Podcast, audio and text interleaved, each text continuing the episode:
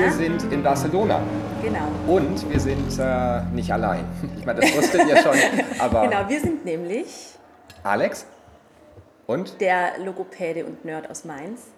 ja, Steffi. die Logopädin aus Bad Karlsbad Langensteinbach, Genau. die die Idee hatte für diesen Podcast, für die ich nach wie vor ausgesprochen sicher dankbar bin. Und wir sind tatsächlich nicht nur zu zweit alleine heute, sondern wir haben uns, weil wir in Barcelona sind, bei der ESSD-Tagung, also der European Society for Swallowing Disorders, äh, uns Verstärkung für diesen Podcast dazugeholt und wir freuen uns ganz arg außerordentlich, weil es auch äh, europäische Unterstützung ist. ähm, und zwar vielleicht wollt ihr euch ganz kurz einfach selber vorstellen. Ja, Europäische Unterstützung. also Genau, als genau. europäische Unterstützung darf ich mich als Österreicherin Ja, gleich als erstes vorstellen. Genau. International. International. Ja, also ich freue mich sehr, dass ich bei diesem Podcast heute dabei sein darf und äh, mein Name ist Michaela Trappel.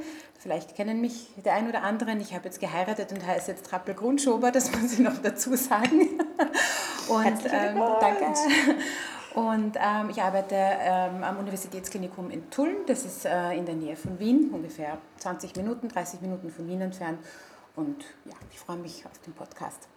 Herzlich willkommen. Wir freuen uns, dass du da Willkommen. bist. Dankeschön. Wir haben dich ja ein bisschen zwingen müssen, aber es hat funktioniert. Genau. Und wir sind nicht zu dritt, sondern zu viert. Genau, mein Name ist Andrea Hofmeier. Ich bin ähm, klinische Linguistin, arbeite in Bad Hölz. Für die, die sich in Bayern nicht ganz so gut auskennen, das ist ungefähr 60 Minuten von München entfernt. Ähm, genau. Ich fand es ganz interessant, dass du jetzt gesagt hast, für die, die sich in Bayern nicht gut auskennen, als ob man sofort wüsste, dass Bad Tölz in Bayern liegt. Also für die, die sich, soll ich dann sagen, für die, die sich in Deutschland nicht so gut auskennen, ist ja noch, nee. Wie auch. Also, Wie auch. Ja, genau. Wir haben es jetzt Genau. geklärt, in der Nähe von München. Und eine kleine Besonderheit gibt es noch. Wir sind heute nicht in einem Restaurant. Wir sitzen im Presseraum äh, der Tagung im, im Tagungszentrum Palau de Congreso oder so. In Katalanien. Genau, in möglicherweise Katalanien und nicht mehr Spanien irgendwann mal. Aber wir werden nicht politisch, sondern wir bleiben beim Thema Schlucken und haben uns von diesem wunderbaren Mittagsbuffet die Teller vollgeladen und werden jetzt gleich loslegen mit Essen. Also erstmal einen guten Appetit euch allen. Guten Appetit. Auf den Tellern ist alles versammelt, was Spanien zu bieten hat. Vor allem Burger. Kleine, kleine Happen, gell? genau. Ähm, wir haben uns ja quasi ähm, entschieden, eine Episode live aus Barcelona zu senden, weil es einfach Sinn macht, wenn man sich auf der europäischen Tagung äh, oder auf der Tagung der Europäischen Gesellschaft für Schluckstörungen befindet, dass man dann auch quasi versucht, gleich mal so die, naja, so die Eindrücke hörbar festzuhalten. Und ich glaube, ähm, wir werden jetzt nicht so ganz einzelne Vorträge diskutieren, sondern eher so einen umfassenden Eindruck widerspiegeln Da von hätten wir gar keine Barcelona. Zeit für. ne? Nee, das es- natürlich nicht. Nee, Es gab ja schon nicht. Beschwerden, dass wir länger als eine Stunde waren beim letzten Mal. Das, äh, Aber nur drei Minuten länger oder so. Ja, das du kennst ja die Zuhörerinnen Ja. und Zuhörer. Also heute ist auf jeden Die Fall der letzte Tag der Tagung. Ähm, ich bin seit Donnerstag hier, das heißt, ähm, die Woche war gegliedert, das ist ja die ähm, Dysphagia Week, ähm, haben sie es genannt. Montag und Dienstag war in Mataró, einem, Kle- einem Krankenhaus, äh, ich glaube eine Stunde nördlich von Barcelona, eine Art Workshop wo dann auch ähm, die erste europäische FIS-Curriculum-Kohorte quasi ähm, war. Ähm, in dem Workshop ging es, da kommen wir vielleicht später auch nochmal näher drauf zurück, äh, verschiedene ja, Bereiche wurden da abgedeckt. Mittwoch war ein Prä-Kongress, da ging es um neurodegenerative Erkrankungen und, und Schluckstörungen.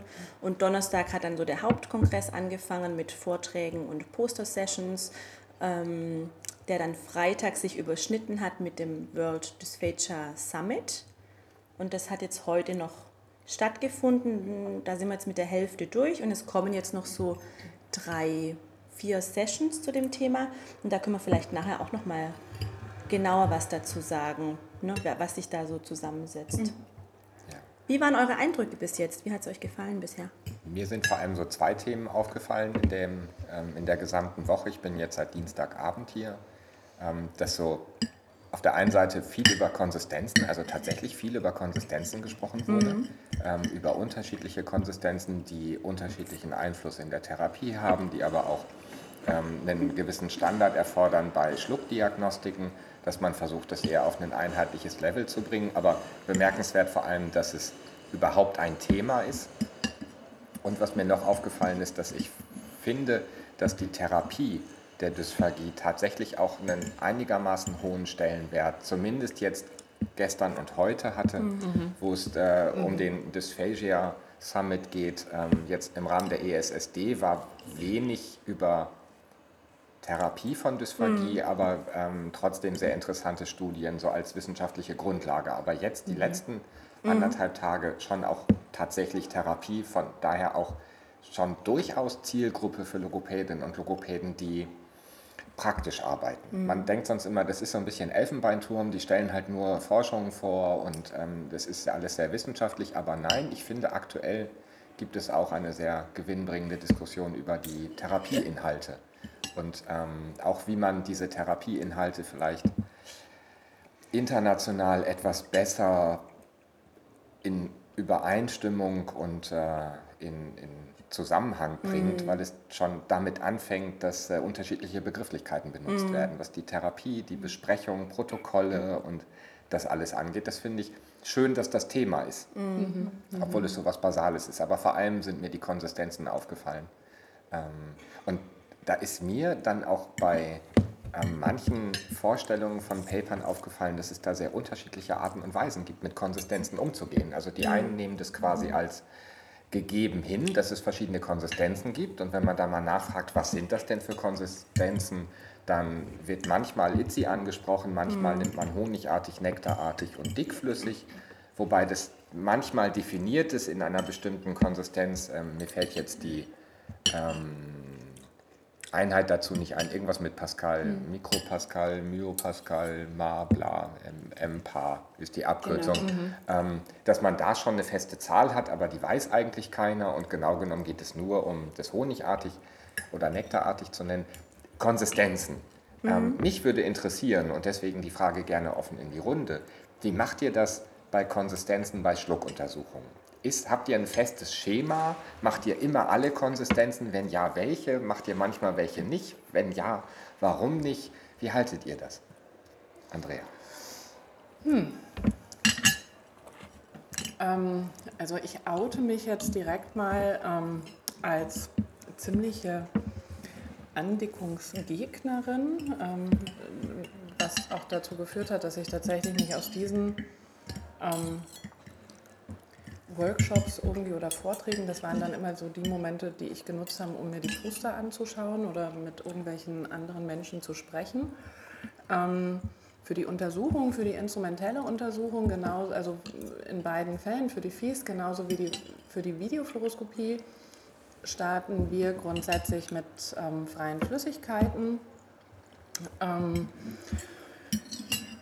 und dann mache ich eigentlich freie Flüssigkeiten Brei im Sinne von Apfelmus oder Joghurt, so das, was halt so im Alltag da ist und ähm, tatsächlich einfach auch das, was ich völlig unkompliziert von meiner, von meiner Krankenhausküche ähm, immer zur Verfügung gestellt bekommen kann. Ähm, und das ist halt eben Joghurt und, und Apfelmus.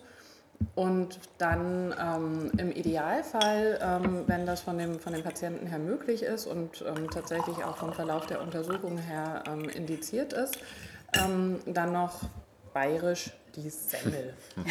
Ähm, genau, also das ist so ein bisschen... vom Untersuchungsverlauf her indiziert ist, heißt, du hast mehr oder weniger fixe Kriterien innerhalb deines Protokolls, das dir sagt, okay, die vorherigen Konsistenzen haben das und das Ergebnis gebracht, ich brauche jetzt die andere Konsistenz oder die lasse ich besser weg, weil sie wird nicht funktionieren.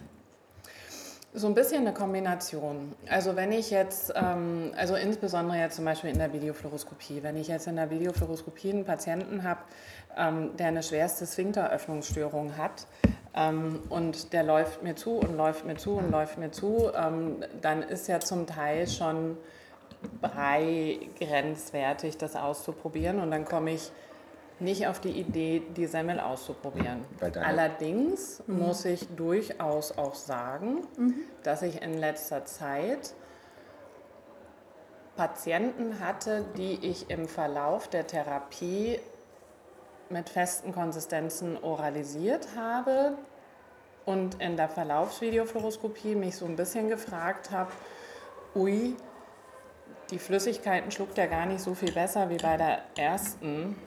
Und das mit der Semmel klappt aber doch. Mhm. Hm, hast du da vielleicht mhm. bei der ersten Untersuchung was weggelassen? Also ich, ich merke, dass ich da gerade irgendwie, ich habe mich immer für recht mutig empfunden und merke, dass ich da, glaube ich, durchaus noch mal ein ganzes, ganzes Stückchen mutiger werden sollte. Andere Gründe sind tatsächlich in dem Moment, insbesondere wenn ich irgendwie bei, bei ähm, schwerst betroffenen Patienten im Stroke-Bereich ähm, Untersuchungen mache, wenn ich merke, es ist überhaupt gar keine Chance, dass der jetzt irgendwie mit der Semmel im Mund irgendetwas anfangen wird, weil der schläft mir schon beim Brei an. Also mhm. dann ja. weiß ich, das hat mhm. zum jetzigen Zeitpunkt überhaupt gar keine klinische Relevanz, weil er wird das eh nicht machen. Also das, der Patient ist einfach noch nicht so weit. Mhm. Also das sind so mhm. die Mhm. Wie ist das bei euch? Also ich habe ein spezielles Protokoll, also ich mache die FIS-Untersuchung bei unserem Krankenhaus und ich habe ein spezielles Protokoll, wo wir nach äh, gewissen äh, Konsistenzvorgaben vorgehen, die ich, das habe ich eigentlich quasi selbst zusammengestellt, dieses Protokoll. Wir beginnen mit Dreieck, mit einem halben Teelöffel meistens, äh, steigern das aber schon bis zu einem Esslöffel. Also ich möchte schon noch immer testen, wie ein großer Esslöffel zu schlucken geht, weil das ist das, was die Patienten mhm. dann von der Pflege in der Früh bekommen, einen mhm. großen Esslöffel. Mhm. und ähm, dann gehe ich äh, wieder mit kleinen Mengen flüssig und ähm, das ist das Problem, äh, was ich da habe bei der Fiesuntersuchung, dass es mit dem Becher immer schwierig ist. Deshalb muss ich das am Anfang mit dem Löffel auch oft verabreichen und dann äh, mit Strohhalm. Und dann haben wir schon auch natürlich ähm, äh, feste Konsistenzen, auch wo wir da sehr flexibel sind. Meistens haben wir Keks oder Brot, äh, aber auch manchmal ganz spezifische mhm. Konsistenzen. Und wir haben auf jeden Fall auch Placebo-Tabletten, weil das ist ja auch das, was wir wissen wollen. Mhm. Es ist nicht so, dass wenn eine äh, Konsistenz nicht funktioniert, dass wir dann automatisch abbrechen die Untersuchung und die andere mhm. nicht mehr durchführen. Also so eine einen Cut-off habe ich nicht. Ähm, also ich mache das sehr, sehr individuell. Mhm. Ich hatte jetzt auch äh, einen Patienten, der sehr schwer Speichel aspiriert hat. Ich habe äh, drei Fies-Untersuchungen gemacht, wo ich mir nicht getraut habe, dem was zu geben. Und kurz vor seiner Entlassung haben wir es natürlich dann trotzdem, weil mir gedacht, man muss es ausprobieren. Mhm. Er hat natürlich aspiriert, aber ich denke mal, ein bisschen Mut ähm, darf auch mhm. manchmal mhm. sein, damit man es einfach weiß. Ja? Und mhm. damit man auch den Patienten, der will ja das selber wissen, er sagt, das würde ja gehen. Ich finde es so interessant, dass jetzt zweimal das Wort Mut aufkam. Ne? Und ähm, wo wir wieder so ein bisschen auch bei dem Thema Verantwortung sind und so. Ähm, wie war euer Eindruck? Also wie war das, um es kurz nochmal so zusammenzufassen, also die Idee von diesem Dysphagia World Summit war ja jetzt, dass sich so bestimmte Expertenkomitees zusammengefunden haben zu bestimmten Themen. Also einmal ging es eben um Konsistenzen, aber es ging auch um Diagnostik, es ging um Therapie, es geht heute Mittag noch um äh, die Ausbildung und es geht mhm. auch noch um ähm, so Gesundheitssysteme generell mhm. und wie die Dysphagie da eingebettet ist. Und ähm, ich habe jetzt so den Eindruck, also was Sie eben gemacht haben, dass Sie hauptsächlich diese Expertengruppen äh, weltweite Fragebögen ähm, ausgegeben haben mhm. zu verschiedenen mhm. Themen. Und der, der ein oder andere wird sicherlich auch über den ein oder anderen Fragebogen mhm. gestolpert sein. Also mich haben da auch, ich glaube sogar über Facebook, ähm, mhm. zwei oder drei mhm. erreicht mhm. zu, zu den Themen. Und da wurden eben dann heute auch kurz die Ergebnisse vorgestellt. Und was ich schon beeindruckend oder naja, beeindruckend weiß ich nicht, aber was ich interessant fand, wie unterschiedlich diese verschiedenen Themen in unterschiedlichen Ländern gehandhabt mhm. werden und wurden. Mhm. Und da geht es jetzt nicht nur um Begrifflichkeiten und ähm, zugrunde liegende kulturelle Unterschiede, wie äh, diese eine Dame aus Indien, die mhm. eben erzählt hat, ne, diesen, oder diesen Kommentar ja. gegeben hat, naja, also bei uns bringt es nichts, wenn wir mit dem Löffel untersuchen, weil bei uns ist die Kultur, dass wir im Sitzen auf dem Boden essen mit der Hand. Mhm. Also muss man auch mhm. versuchen, das zu berücksichtigen. Mhm. Uns bringt ein Standard mit mhm. Teelöffel relativ mhm. wenig. Und das fand ich schon sehr spannend, einfach mal zu sehen, wie so die unterschiedlichen Länder mit dem Thema Dysphagie in diesen einzelnen Bereichen ähm, umgehen. Und auch innerhalb von den Ländern ist ja auch schon sehr mhm. variiert. Mhm. Was glaubt ihr, wer ein Standard, es ging ja auch Minimal Standards, mhm. ähm, was glaubt ihr, wäre es sinnvoll, einen einheitlichen Standard zu haben für Diagnostik oder Screening? Es gibt oder, oder äh, noch nicht mal an Therapie. Mhm. mhm. Was denkt ihr da? Also ich glaube, was, was,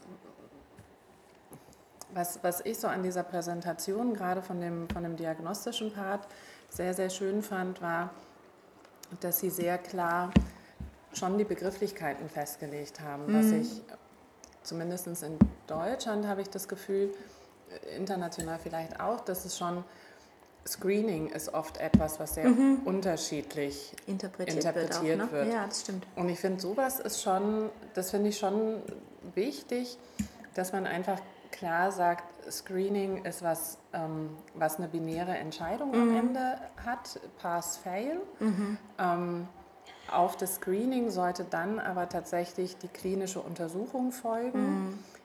wo dann tatsächlich auch schon eine, eine, eine, die Physiologie des Patienten mhm. ähm, irgendwie zu extrahieren ist. So und die dann geht. quasi, so gut es geht, mhm. genau, und die dann eben quasi die Notwendigkeit der, der instrumentellen Bildgebung triggert.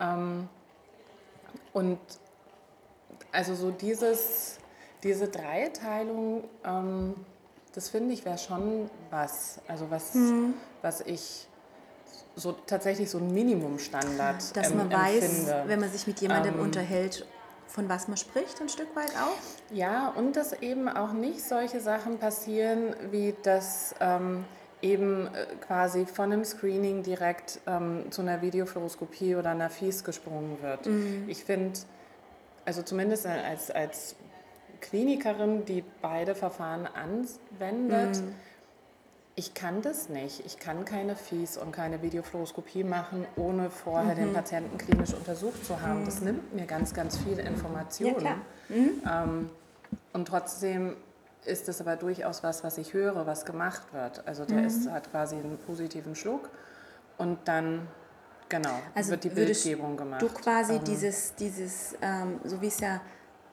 empfohlen wird, dieses Screening auffällig NPO bis zur instrumentellen Untersuchung ähm, ergänzen durch eine klinische Schluckuntersuchung. Also ich finde, genau, genau. Mhm. Also ich finde von Screening ist auffällig, mhm. Patient kriegt orale Nahrungskarenz.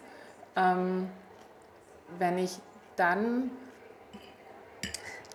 quasi ja. nichts dazwischen, ja. dann, dann fehlen mir ja, ganz natürlich. viele Informationen.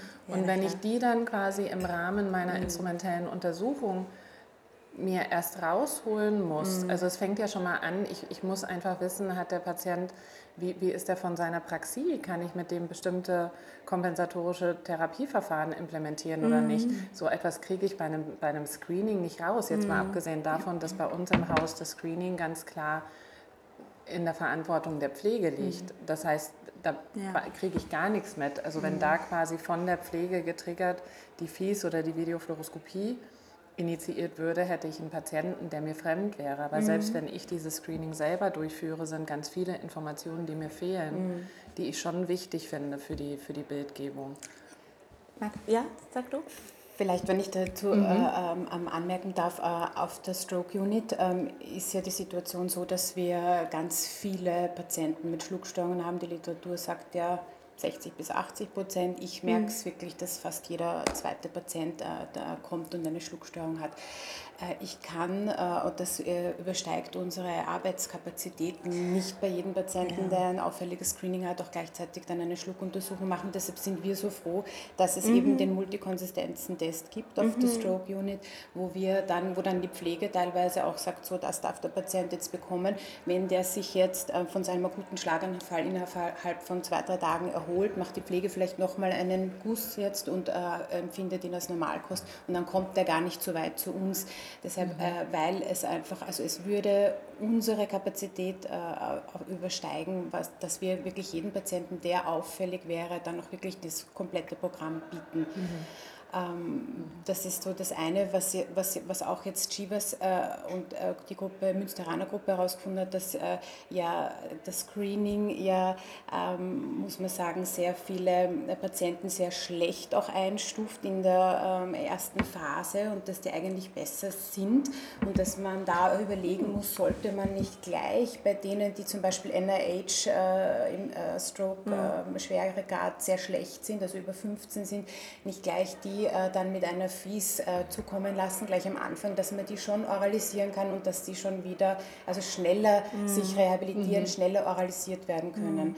Also das ist äh, das, was, was ich jetzt so aus der Praxis... Äh, das ist ein wichtiges Stichwort. Wenn, bei uns auf der Stroke Unit ist es auch so eine klinische Schluckuntersuchung, machen wir nicht. Mhm. weil wir keine Zeit haben. Mhm. Wir bekommen über die Pflegekräfte oder über die Ärzte oder auch über uns selber die Anforderung, dass wir entscheiden müssen, wie ist es mit dem Schlucken. Und zwar nicht im Sinne von, ähm, sag mal morgen, wie es ist oder heute Abend, sondern die Ärzte stehen mit den Tabletten da und wollen mhm. wissen, wie es ist. Mhm. Und dann nehme ich denen den Becher ab, hole das Endoskop, schiebe mhm. das vor und okay. ähm, dann machen wir mhm. quasi, während ich dem Patienten die Tablette gebe, die dann eine Wirkung hat ähm, und nicht ein mhm. Placebo ist, weil brauchen wir gar nicht, wir haben so viele echte Tabletten, die wir überprüfen können, ähm, dann ist das ein Abwasch, mhm. weil wir nicht so viel Zeit haben. Auf der Normalstation, wenn da ein Patient kommt, der ähm, irgendwie von zu Hause kommt und der hat jetzt irgendeine Erkrankung, er läuft den Diagnostik durch oder ist zur Therapie bei MS oder bei Parkinson da und da sollen wir uns dann das Schlucken angucken, dann ist das eine viel komplexere Fragestellung, nicht nach, kann der seine Tabletten schlucken, ja oder nein, ähm, dann mache ich, mache ich mhm. auch eine klinische Schluckuntersuchung. Aber eine Sache habe mhm. ich noch, ähm, diese dieser Übergang von einem Screening zur klinischen Schluckuntersuchung, mhm. wie läuft der bei dir im Haus? Also macht, machst du das? Bist du diejenige, die das Screening durchführt und dann auch die klinische Schluckuntersuchung? Oder wer, wer macht ein Screening? Also das, ähm, das Screening, also das bei uns im Haus schimpft sich das standardisierter Schluckversuch. Mhm. Der wird ähm, zu ich sage jetzt mal 80, 90 Prozent von der Pflege gemacht. Okay. Wenn ein frischer Schlaganfallpatient kommt und ich höre schon ähm, irgendwie, ähm, der hat eine Dysarthrie, der hat eine Aphasie und ich mhm. habe gerade Valenzen frei, dann ähm, schnappe ich mir auch schnell die Stroke-Schwester und sage, ähm, du hast du bei dem schon den Schluckversuch gemacht? Nein, Spaß dir, ich muss Bin ihn mir da. sowieso mhm. anschauen und dann können wir das in einem Abwasch, dann nehme ich quasi das ab. Aber der die, Standard die, die, ist der... klinische Schluckuntersuchung gemacht hast, wer entscheidet dann, dass der Patient noch eine Fies bekommt? Oder ich. Ah, okay. Genau. Genau, das also das ist aber auch tatsächlich so, dass wir bei uns im Haus nach einem sehr, sehr strengen Algorithmus vorgehen. Also wir, wir setzen die, also wir verwenden die, die Daniels-Prädiktoren mhm. ähm, und ähm, halten uns da außer in so Demenz und fortgeschritten und palliativ und bla bla bla, aber ansonsten halten wir uns da sehr streng danach. Und meine Erfahrung, deswegen finde ich das, was du gesagt hast, äh, Michaela, ganz spannend. Meine Erfahrung ist, dass wir keine, also dass die Anzahl der unauffälligen Fiesbefunde, ähm, wir haben sie nicht. Also die, die positiv sind, haben auch einen Fiesbefund. Mhm. Also wir haben, so dass ich jetzt das aus meiner klinischen Erfahrungen jetzt nicht unterstützen kann, dass ich das Gefühl habe, weil ich das am Anfang, als wir das vor ein paar Jahren implementiert hatten, hatte ich schon so ein bisschen Schiss, oh, bin ich vielleicht zu streng? Also mhm. setze ich vielleicht zu viele Patienten auf orale Nahrungskarenz, bei denen mhm. schon irgendwie was äh, gegangen wäre. Und es gibt natürlich schon häufig irgendwas, was geht nach der mhm, Fies. Genau. Aber die Anzahl der Patienten, die mir Brei still aspirieren, ist mir zu hoch, mhm. als dass mir das reichen würde. Und ich habe we nicht mhm. wenig Patienten, die beim Wasser husten und beim Brei dann still aspirieren. Und insofern, mhm. ähm, aber wir können es auch leisten. Also mhm. ich habe die Fies zeitnah. Wenn mhm. ich sie brauche, kann ich sie durchführen. Ich, also mhm. das ist struktureller Anlass. Mhm. Ich möchte ganz gerne noch mal ganz kurz, also ich möchte da noch mal einhaken, ich möchte aber ganz kurz noch mal, Alex, zu dem, zu, auf das zurückkommen, was du gesagt hast, weil du ja quasi meintest, dass es verschiedene Fragestellungen wären. Das heißt, mhm. ähm, Ich glaube generell, dass man auch Akut und, und ähm, Rehabilitation noch mal ein bisschen äh, trennen muss, was die Prozedere mhm. angeht. Das heißt, du benutzt ja eigentlich die Fees im Akutbereich eher als Screening tatsächlich auch oder als Statuserhebung und nicht als Diagnostik der Schluckfunktion, äh, um darauf aufbauend äh, Therapie ähm, anzubieten. Den, und, das stimmt -hmm. so ein Stück weit. Also den Teil mit dem Überprüfen therapeutischer Manöver der kommt mhm. bei uns auf der Stroke zu kurz, mhm. keine Frage. Ähm, das stimmt, aber wir überprüfen schon auch, auch wenn hinter uns die Ärzte mit einer Batterie an mhm. Tabletten stehen, die sagen, die müssen da jetzt rein, ähm, also, dann überprüfen wir unterschiedliche ja, ja. Konsistenzen. also das war jetzt auch gar nicht, war jetzt auch gar nicht äh, wertend gemeint, weil anders geht es ja auch nicht. Ne? Der Klar, Akutbereich genau. ist ja auch, da müssen ja die Patienten auch anders genau. ähm, stimmt, versorgt die, werden. Aber die, nur die Fragestellung ist. Das Fies ja dann mhm. auch tatsächlich oder, oder Weso oder wie auch immer man es nennt, weil in dem Sinn ist ja dann keine fies per Definition, mhm. ne, sondern einfach eine, nicht einfach, sondern eine endoskopische Schluckuntersuchung. Ja. Aber ähm, einfach, dass man diese verschiedenen Anwendungsbereiche quasi nochmal hat. Ne? Ich, also ich, im, glaube, im, im es Kopf gibt vier. Es gibt mhm. bei, bei der FIES, es gibt einmal das Screening, es ja. gibt die Diagnostik, also ja. die umfangreiche Schluckdiagnostik mit Überprüfen kompensatorischer Muster und so weiter. Es gibt das Biofeedback und es gibt die Forschung. Ja. Weil ich glaube, man muss wenn man die Studien sich hier anguckt, das war ganz oft mein Eindruck, auch so ein bisschen ähm, differenzieren, wofür die Untersuchung gerade durchgeführt wird. Ja. Es gibt ganz mhm. strengere Vorgaben an, an Protokolle und ganz relevante Fragestellungen im Bereich der Forschung, mhm. die mit Verlaub mich in der Therapie nicht interessieren. Und ähm, da muss ich nicht alle Daten erheben. Manchmal will ich mhm. andere Daten haben und wenn ja. es dann aber ein Protokoll gibt wie das FETS, das sagt, wenn Speichel aspiriert wird, probiere ich keine andere Konsistenz, ja. dann probiere ich mhm. halbfest und wenn und da das, es mhm. zu stiller Penetration kommt, dann ist okay. Schluss, mhm. ähm, dann ist der, der Dysphagie-Score erhoben. Ja. Ähm, das.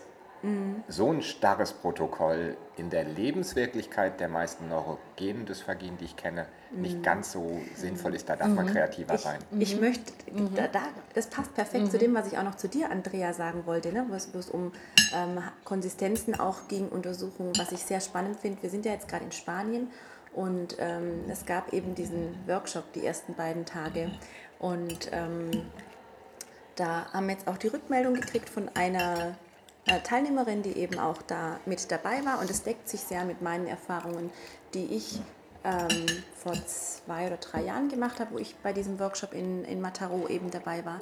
Und ich finde es schon sehr interessant. Ähm, da gibt es einen sehr starren Standard. Das ist die, mhm. führen zumindest in diesem Krankenhaus diesen VVST durch. Das ist dieser Volume Viscosity Test, mhm. ähm, der im Prinzip beginnt mit angedickten Flüssigkeiten ähm, und sich dann steigert mit noch, noch festeren Konsistenz Pudding und dann erst die Flüssigkeiten abdeckt. Mhm. Und ähm, da finde ich schon auch die, die Überlegung, inwieweit das für die Patienten die Chance häufig nimmt, ähm, die eventuell doch Flüssigkeiten haben könnten, ähm, weil weil die relativ streng sind in, in ihrer in, ihrer, ähm, in ihren Abbruchkriterien, mhm.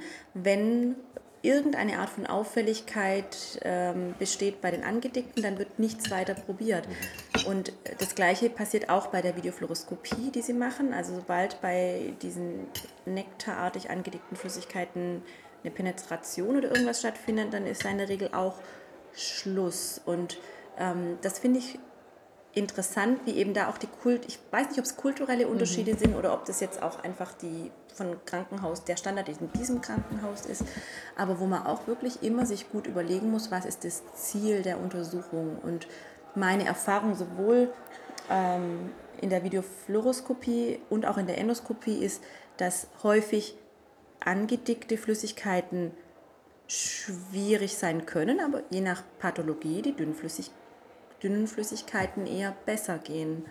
Wie geht ihr damit um? Also entweder von dem, was ihr gehört habt oder bei euch. Ähm, ja, wie, wie man solche...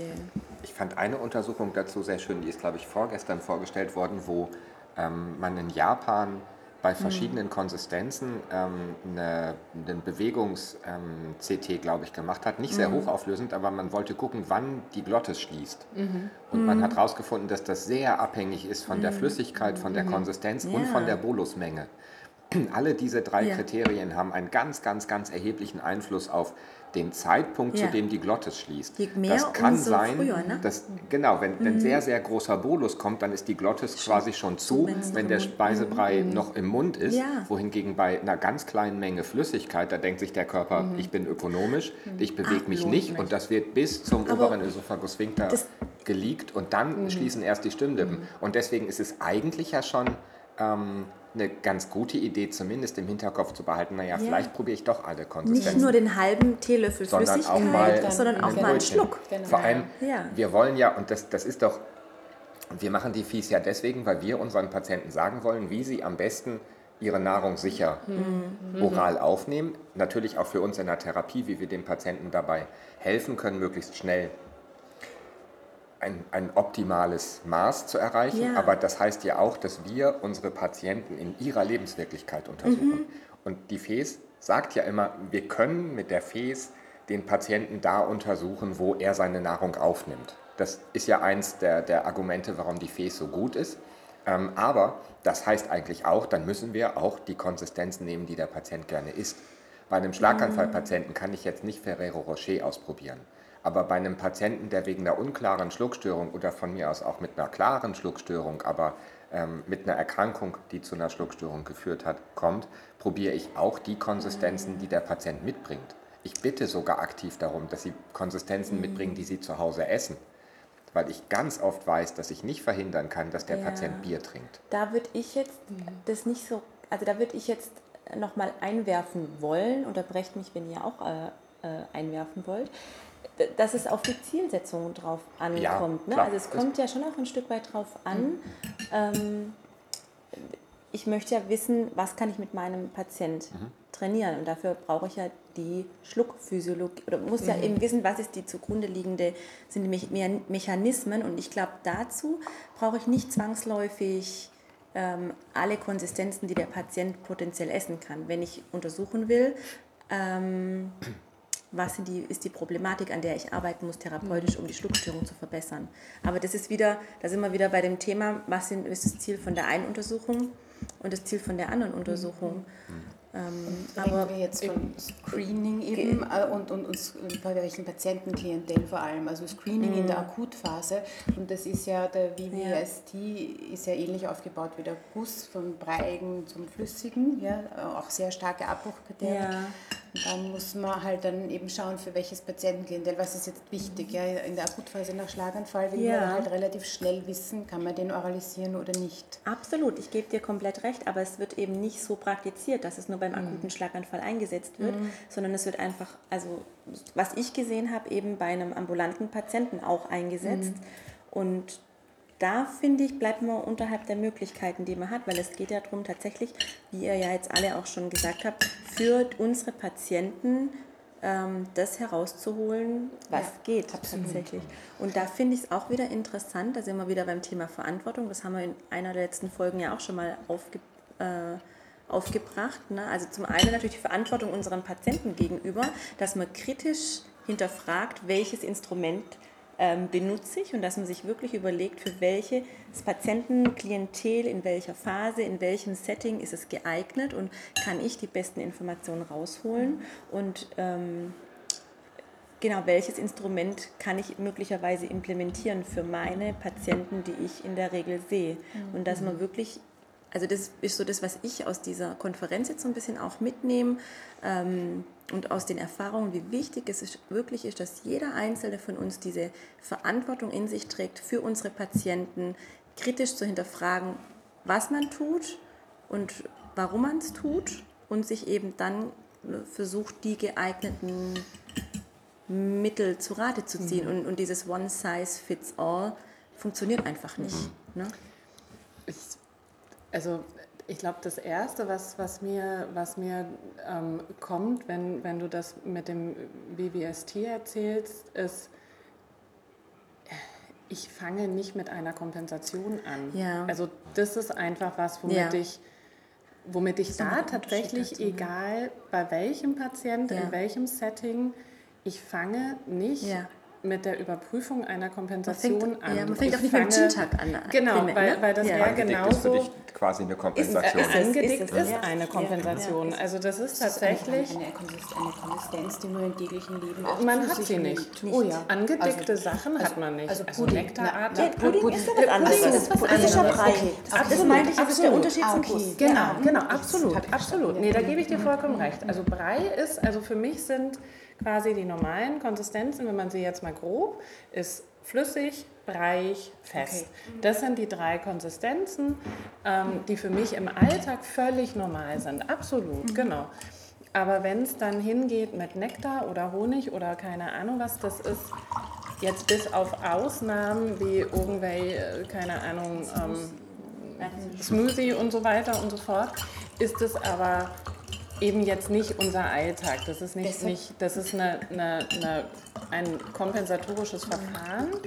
Ähm, und da finde ich es tatsächlich wahnsinnig, also für mich ist es immer wahnsinnig wichtig, dass es genauso wie alle anderen Verfahren ob ich den Patienten auffordere, schlucken Sie bitte nochmal nach, ob ich ihn bitte, husten Sie nochmal, ob ich ihn bitte, schlucken Sie jetzt mit Kopfanteflexion oder ähm, machen Sie Rachenreinigung und Expektoration. Die kriegen sozusagen alle ein K davor und da sind die angedickten Flüssigkeiten genauso. Also ich finde das einfach ganz, ganz wichtig, die überprüfe ich, weil es eine Indikation gibt, weil es ein Symptom gibt, was mich dorthin führt, dass ich aus therapeutischer Perspektive aufgrund der Erkenntnis aus der Literatur, bla bla bla, annehmen darf, dass das vielleicht funktionieren könnte. So, und dann, dann überprüfe ich das. Also insofern finde ich das ganz problematisch, ähm, was, was du da sagst, weil genau, ich wollte zu dem Kommentar von dir, Alexander, mit ähm, ich bitte die Patienten, mir Sachen mitzubringen, was sie, was sie beschreiben. Das finde ich insofern ganz spannend. Ich habe das auch schon gemacht. Ähm, gerade so bei echt differenzierten Patienten, die dann sagen, oder so Globus-Patienten oder so etwas, das ist ja oft echt tückisch. Ähm, ich fange dann aber trotzdem mit meinem Standard an Ja, ja. und wenn ich Ja, vorher klar. im Standard sozusagen schon die Pathophysiologie habe und sage, ey, klar, ja, keine Ahnung, der hat einen hypertonen Sphinkter und kein Wunder, dass der mit den Medikamenten immer Schwierigkeiten hat, weil die wieder zurückbouncen. Ähm, dann Klar, probiere ich wenn, das wenn der erst gar Patient nicht aus. Schokopudding als seine Lieblingskonsistenz mitbringt und ich Vanillepudding oder Joghurt ausprobiere, dann kriegt er seinen Schokopudding hinterher, wenn ich raus bin mit dem Schlauch.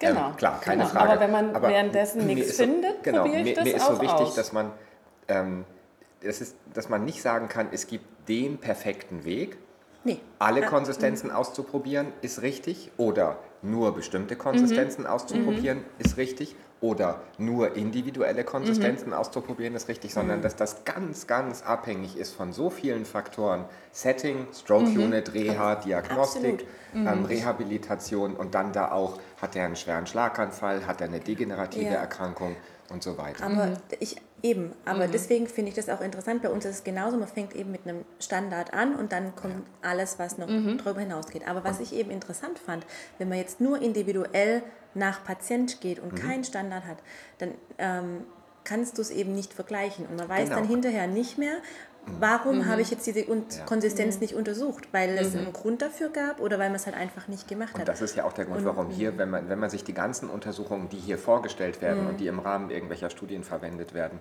ähm, anschaut, die laufen alle nach einem ganz bestimmten Schema und alle ja, identisch. Das ist noch, Entschuldigung, ich wollte Und die dich Leute, nicht, ja. die gleichzeitig forschen und Praktiker sind, haben vielleicht ein Problem umzuschalten zwischen, jetzt ist es auch viel ja. eine Untersuchung wegen der Forschung, da muss ich mich an mein Protokoll halten. Das, also das könnte ich mir noch vorstellen, Ja, warum es da manchmal Aber zu so... Ich erinnere mich an diesen Vortrag eben von Bonnie Martin Harris, Ja. wo es äh, darum ging, sie hat, sie hat ein Patientenbeispiel gebracht Genau. von einer Patientin, ne, die sie betreut hat. Die hatte eine ähm, schwere Schluckstörung nach einem, ich meine, ähm, einem Tumor. ja. Und ähm, die kam zu ihr mit, mit einer umfassenden Historie. Und die hatte zehn Videofluoroskopien. Die kam mit den Unterlagen von zehn Videofluoroskopien im Verlauf und ähm, Dr. Harris konnte die nicht miteinander vergleichen, weil sie einfach alle unterschiedlich durchgeführt wurden. Und das hat damit geändert, dass sie eine Elfte machen musste, um die Fragen beantworten zu können, die sie hatte. Und das wäre wahrscheinlich nicht nötig, wenn man einfach so einen gewissen Standard hätte und so ein Genau. gewisses Protokoll Genau, hätte. dieses ne? Beispiel wollte ich nämlich auch Ja, bringen. Das, das ja. hat mir so aus der Seele gesprochen, wie sie Ja. das angesprochen hat. Weil, äh, und wir haben dann nachher auch mit den Radiologen äh, g- kurz gesprochen. Es braucht einen Minimalstandard. Ja. Mhm. Ja. Es muss ja nicht heißen, dass jeder dasselbe Protokoll jetzt von A bis Z Ja. verwendet, aber es sollte zumindest in jedem Fies als Minimalstandard die Pass gemacht werden. Oder dann einigt man sich Ja. vielleicht auf die Yale Scale, äh, irgendeine. Aber es sollte so eine Art Ja. Mindeststandard für beide Untersuchungen geben. Das sollte auch im Curriculum verankert Ja. sein, finde ich. Ja. Und äh, wenn wir das schaffen, dann können wir auch wirklich Untersuchungen, äh, also Ja. auch äh, von Universitätsklinikum zu, oder von Klinikum zu Klinikum äh, einfach wirklich auch gut unterscheiden und vergleichen. Und dann hätten wir die Chance, ein Ja. bisschen was wissenschaftlicher anzugehen. Ja, das stimmt. Ja. Dass man das zumindest wäre auch Potenzial. dass man- darüber sprechen kann. Genau. Und da sind wir auch wieder was so ein bisschen bei dem Thema Konsistenzen, gell? Wenn man, ähm, es, es wurde ja auch jetzt nochmal dieses, äh, dieses ITSI, also Ja. diese, das ist ja der Versuch, genau, ähm, diese, diese Beschreibung von Konsistenzen äh, zu vereinheitlichen, dass wenn man miteinander spricht und von einem gewissen Wert spricht, dass alle wissen, um welche Konsistenz sich das handelt. Weil es ist ja oft so, in einem Haus gibt es äh, drei Stufen, im anderen Haus gibt es fünf Stufen. Äh, dazu muss man aber natürlich wissen, was diese einzelnen Werte bedeuten. und ähm, Ja, Ja. das ist das, was ich, wo ich mir, also um den Bogen jetzt mal zu spannen, äh, vielleicht also bei, bei den Screening-Untersuchungen äh, kann ich mir jetzt äh, nicht vorstellen, dass wir einen weltweit ein- einheitlichen Standard bekommen, weil wie du sagst, es, äh, es, es hängt einfach von ganz vielen Faktoren ab, von vielen äh, Patienten, Klientel, von vielen Ursachen. Also da finde ich das re- relativ schwierig. Wo ich mir es gut vorstellen kann, ist eben so einen einheitlichen weltweiten, das was jetzt versucht wird mit der IC, ähm, Diätstandard mit den verschiedensten Diätstufen zu kreieren, wo man wirklich sagt, okay, man versucht das äh, auch weltweit irgendwie zu standardisieren. Und das war dann heute auch sehr spannend, dass da in diesem äh, kleinen Komitee dann auch äh, die Japaner äh, gesprochen haben von, von ihren Standard, wo es dann noch nicht so um das IC, die Implementierung geht, sondern eher noch um, Brei, flüssig, fest. Ähm, aber aber die, ich glaube, die Chance ist ganz gut, dass das vielleicht wirklich was Einheitliches werden könnte. Nur die Firmen müssen sich da noch ein bisschen, glaube ich, äh, anpassen, weil im Moment haben wir auf unseren thicken Up-Clear-Dosen ähm, noch nicht die IC-Level draufstehen und das ist genau das Problem, was, jetzt, was wir noch haben, wenn wir das implementieren wollen in die, in die Kliniken. Also, Aber ich glaube, gerade bei dieser Japan, Ja- Japan ähm, bei diesen Vergleichen kommt auch nochmal dieser kulturelle Aspekt, weil die ja ganz viel mit so Jelly, also die sind ja ganz, äh, haben viel mit so, so Götterspeisen, Konsistenzen und so. Komplett Schon andere eine an- Konsistenzen. ja, total das ist super, verrückt, super ne? spannend. Ja. Super spannend, ja. ja da Mit merkt man einfach, das ist völlig Geschmacksrichtungen was... in alle Richtungen und dann da, nicht zwangsläufig für Dys Dysphagie beschränkt, ne? sondern das ist einfach so eine kulturelle Geschichte, dass die viel solche Konsistenzen haben. Da gab es auch eine, einen interessanten, ähm, eine, andere- eine interessante Vorstellung zu der Therapie, dass man ähm, sich in der Geriatrie immer mehr Gedanken darüber gemacht, wie man das Essen zusätzlich präsentiert. Wenn man jetzt weiß, welche Konsistenzen gut gehen, ähm, so Überschrift war, wenn es nicht aussieht wie Essen, ist es kein Essen und dann esse ich es nicht.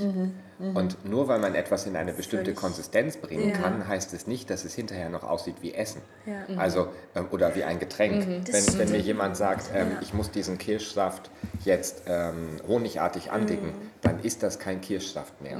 Und wenn mir jemand sagt, ich müsse das trinken, dann würde ich ihm, ähm, wenn ich einigermaßen bei Verstand bin, eher einen Vogel zeigen. Mhm. Das wäre, viel- also die Akzeptanz bei mir zumindest wäre größer, wenn er mir einen Löffel reichen würde und sagen würde, das ist ein Joghurt das, oder das ist Ja. Mhm. irgendein Pudding, Ja. den muss ich essen. Ähm, und mir gar nicht verrät, dass das Trinken ist, dass das als Flüssigkeitsmenge zählt, sondern dass man ähm, ein bisschen aufpasst, wie man die Konsistenzen, die man in der Diagnostik rausfindet, dann auch in den Alltag des Patienten transferiert, Das dass der stimmt. Patient das Essen mag. Und es geht nicht nur um den Geschmack, es geht nicht nur um die Menge an Nährstoffen, die drin ist, um die ganze Diskussion der, ähm, der dieses hübsch und so, sondern es geht schlicht da auch um Konsistenzen. Vor allem, wenn man bedenkt, wir verbringen jetzt einige Tage in Barcelona und das Thema Essen und Trinken, also wir haben ja schon viele großartige Speisen und Getränke zu uns genommen in den letzten Tagen. Und also ich habe das oft, ähm, wenn wir jetzt irgendwo sitzen und auch das Glück hatten, einmal so ein bisschen mit Meeresrauschen im Hintergrund Paella vor uns stehen zu haben. Und es riecht, es, dieses Flair, dieser Geruch. Und da kommen mir schon auch oft so diese dysphagischen Patienten in, in den Kopf, ähm, wo man einfach diesen Genussaspekt auch äh, für dysphagische Patienten nicht so ganz außer Acht lassen sollte. Also es gibt da ja sicherlich, es gibt äh, so ein paar Initiativen, die sich darum kümmern wollen, Ja. die irgendwie auch die, die ähm, Köche und die sogar die ähm, Chefköche und sogar die Leute mit Sternen Ja. immer mehr auch ähm, als Zielgruppe für Informationen identifiziert. Das heißt, man redet auch mit den Chefköchen darüber und sagt denen, hör mal, du bist so ein grandioser Koch, du schaffst es, aus Reis einen Schaum zu machen. Gib's mir, gib mir dieses Rezept, damit ich unseren Dysphagie-Patienten Reis wieder anbieten kann, weil die mögen den Geschmack. Aber meine Logopäden sagen, um Gottes Willen, der darf kein Reis essen. Ganz zu Recht. Und dann macht man halt aus Reis eine andere Konsistenz. Das kann man aber nicht, wenn man zu Hause keinen Pürierstab hat oder halt noch bestimmte andere Tricks kennt. Und es gibt Leute, die kennen diese Tricks. Und wenn man den Leuten sagt, es gibt so viele Dysphagie-Patienten und es gibt viele Dysphagie-Patienten und die essen hellbraun, dunkelbraun, beige und wenn sie Pech haben, mal grün, mach was für die. Ja. Ähm, dann dann klappt das, dann funktioniert das. Und die sind tatsächlich bereit, da ähm, mit an den Tisch zu kommen. Das zeigt nochmal mehr, dass es noch Berufsgruppen gibt, von denen man bisher nicht gedacht hat, dass sie irgendwie auch in die Therapie passen. Ja. Das, wenn mir irgendwie vor zehn jemand gesagt hätte, dass ein Gastroenterologe eine Dysphagie-Diagnostik macht, dann hätte ich gesagt Gelächter. Aber nein, es gibt da gute, weil die ein, ein Empfinden dafür haben und letztlich ja der Ösophagus fürs Schlucken relevant ist. Und wenn mir jemand erzählt hätte, irgendein Drei-Sterne-Chefkoch kümmert sich darum, dass Dysphagie-Patienten in einem Krankenhaus was zu essen bekommen, dann hätte ich gesagt, ja klar, und wer bezahlt das? Und ähm, das ist heute immer weniger ein Problem. Es ist noch ein Problem, Es es ist längst nicht flächendeckend, Problem, ja. aber ähm, es beginnt. Ja. Also man, man sieht so einzelne kleine Spots, wo man denkt, ja, geht Mhm. los und bald ist nicht mehr ist nix, sondern bald ist auch ist ruhig. Ja. Dann müssten wir eine neue Ist Webseite lecker. registrieren. Das ist blöd. Ich gerade dann ist nichts gewöhnt. Aber ja, ich, das finde ich so schön. Ja, und ja, ich ja, glaube, klar. dass solche Tagungen wie die ESSD oder auch wie die ähm, DGD, ähm, wo man sich ja so ein Ja. bisschen bei den Ja. ähm, großen Ärzteverbänden mit äh, untermogelt, was sehr praktisch ist, aber dass die helfen Ja. und dass die auch einen ähm, Effekt für praktisch arbeitende Therapeutinnen und Therapeuten haben. Deswegen interessiert mich eine Frage, die man mir heute gestellt hat und wo ich ein bisschen drucksen musste. Warum seid ihr hier? Ich bin genau, ich wollte nämlich gerade sagen, deswegen finde ich diese Tagung so wertvoll, genauso wie die DGD, weil du nicht, also es geht um das Thema. Also zum einen brenne ich für das Thema Schlucken und Schluckstörung, Dysphagie, aber es ist jetzt nicht so, ähm, dass es um einen, eine Berufsgruppe geht, die sich trifft, um über ein Thema zu sprechen, sondern es sind aus ganz vielen verschiedenen Bereichen die, die Leute da, die äh, einen Anknüpfungspunkt haben zu dem Thema Schlucken. Es sind auch Ingenieure da, es sind ähm, einfach äh, Ärzte da, es sind so unterschiedlichste Menschen da. Das ist ja bei der DGD auch so, heißt ja nicht umsonst interdisziplinäre Gesellschaft. Ähm, aber das, das finde ich das, das Spannende. Und wenn man einfach nicht zum ersten Mal da ist, sondern zum zweiten, dritten, was weiß ich, wievielten Mal, dann trifft man einfach auch Menschen, die man kennt, ähm, mit denen man relativ schnell in gute fachliche Diskussionen kommt. Und wenn man diese anderen Aspekte so ein bisschen mitkriegt, dann entfacht es nochmal so ein neues Denken irgendwie. Deswegen bin ich hier und weil es Barcelona ist und gutes Essen gibt. Das ist natürlich nur sekundär.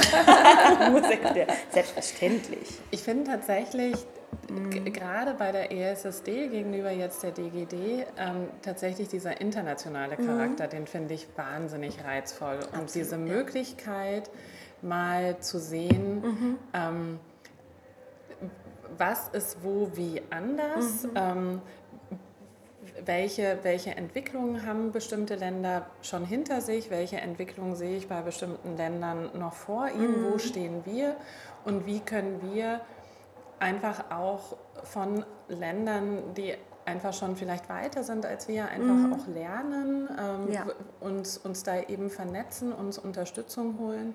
Ähm, also das finde ich total spannend und dann einfach auch die, die, die, die Fähigkeit, ähm, internationale Publikationen auch noch mal ein bisschen in einem anderen Kontext verstehen zu können, Ja. weil man einfach mehr versteht, wie funktioniert das in, in den Ländern. Also, ja, und natürlich inhaltlich und Ja. Essen, Trinken, Spaß haben. Prost. Prost. Ja. Ella, warum also- bist du hier? Danke, Gast. Übrigens, ähm, auch wenn man das Das vorher schon möchte ich gehört jetzt, erst, das es möchte ich ist jetzt eigentlich erst noch hören. Wasser und kein Zucker. Ja, genau. Ah, ähm, Also vieles ähm, wurde ja jetzt schon angesprochen, dass der internationale Charakter ist einfach extremst wichtig, auch für mich, weil, weil man eben auch immer äh, in den Laufe der Jahre ähm, viele äh, Kolleginnen und Kollegen ähm, aus, aus der ganzen Welt wieder trifft und sich dann einfach austauschen kann. Ähm, auch der, natürlich der wissenschaftliche Aspekt ist für mich extrem wichtig, sich auch wieder Ideen, Tipps zu holen, ob man eigentlich ähm, vielleicht schon wieder was anders machen muss oder äh, sich irgendwie verändern muss in seiner Arbeit. Mir ist auch ganz wichtig, dieser Ausstellungsbereich immer wieder, da kriegt man immer wieder auch ähm, Ideen für neue Produkte, neue äh, Devices, die am Markt sind und ja, einfach ähm, ja, viel Networking. Das äh, habe ich gemerkt, dass das immer mehr wird, äh, je öfter man auf solchen Kongressen ist und das ist einfach wirklich schön, weil, weil das dann auch weitergeht. Ja? Ja. Und das ist das sehr Wertvolle dran. Steffi, warum bist du hier? Habe ich doch gerade schon gesagt. Hast du gesagt? du fehlst. Du Ich fehle noch. Ja. Ach, also ich bin hier, weil ich ähm, zum ersten Mal auf einer ESSD-Tagung bin tatsächlich. Ich bin sonst immer nur bei den DGD-Tagungen dabei gewesen. Aber ähm, einmal finde ich das international gut. Ähm, ich finde die Entwicklung der letzten Jahre bei anderen Tagungen, dass immer mehr auch das Praktische dazukommt, sehr gut. Und ich glaube, dass es jetzt so ein Maß hat, wo ich diese Mischung zwischen, zwischen wissenschaftlich und aber auch praktisch anwendbar als akzeptabel empfinde und es wert, auch so viel Geld zu bezahlen. Das ist ja durchaus eine Sache, die man im Hinterkopf behalten muss. Ähm, und ich finde Netzwerken wichtig, keine Frage. Ähm, naja, und ich finde es eigentlich auch schön, dass man quasi auf einer Tagung ist und ähm, wenn man den Tagungsort verlässt, sieht man Palmen und es fühlt sich an wie Urlaub.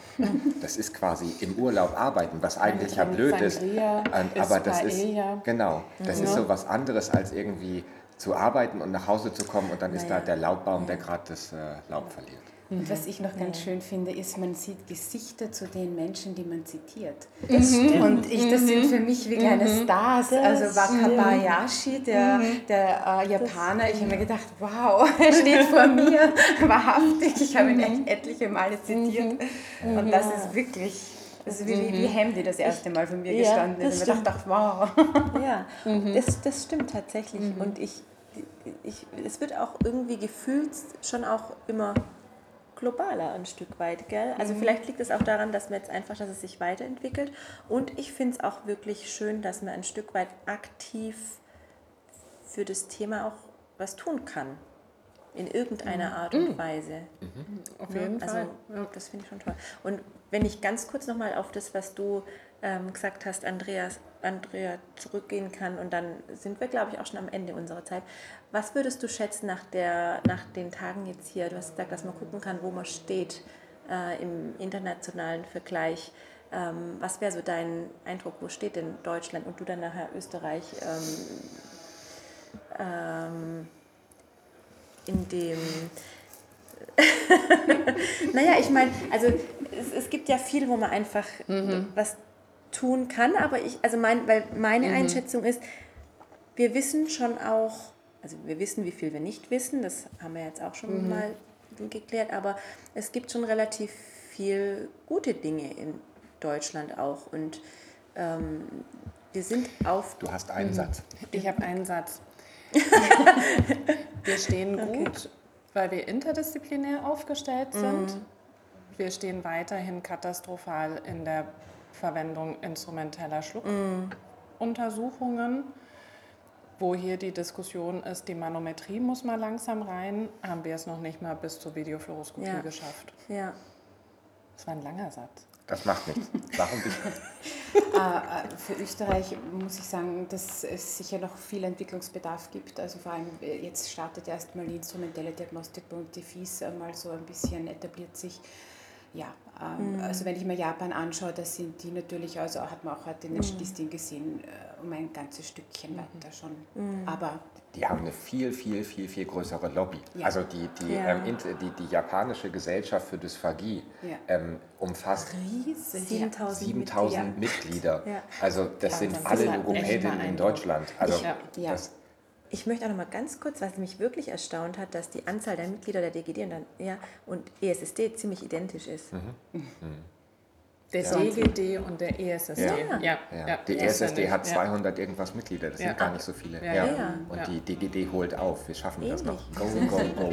Also, Okay. das war es aus Barcelona. Nächstes Jahr hören wir uns aus Dublin, aber vorher, glaube ich, schaffen wir noch den ein oder anderen Podcast. Auch für uns. Ja. Von mir danke fürs Zuhören. Danke fürs mit an unsere beiden Besucher heute, die uns tatkräftig unterstützt haben und mitdiskutiert haben. Andrea und. Vielen, vielen Dank und einen schönen Aufenthalt in Barcelona. Stay hungry. Stay tuned. Schön. Ja, danke. Danke, danke fürs Mitmachen. Ähm, nee, ich mache hier mal langsam den Ton aus.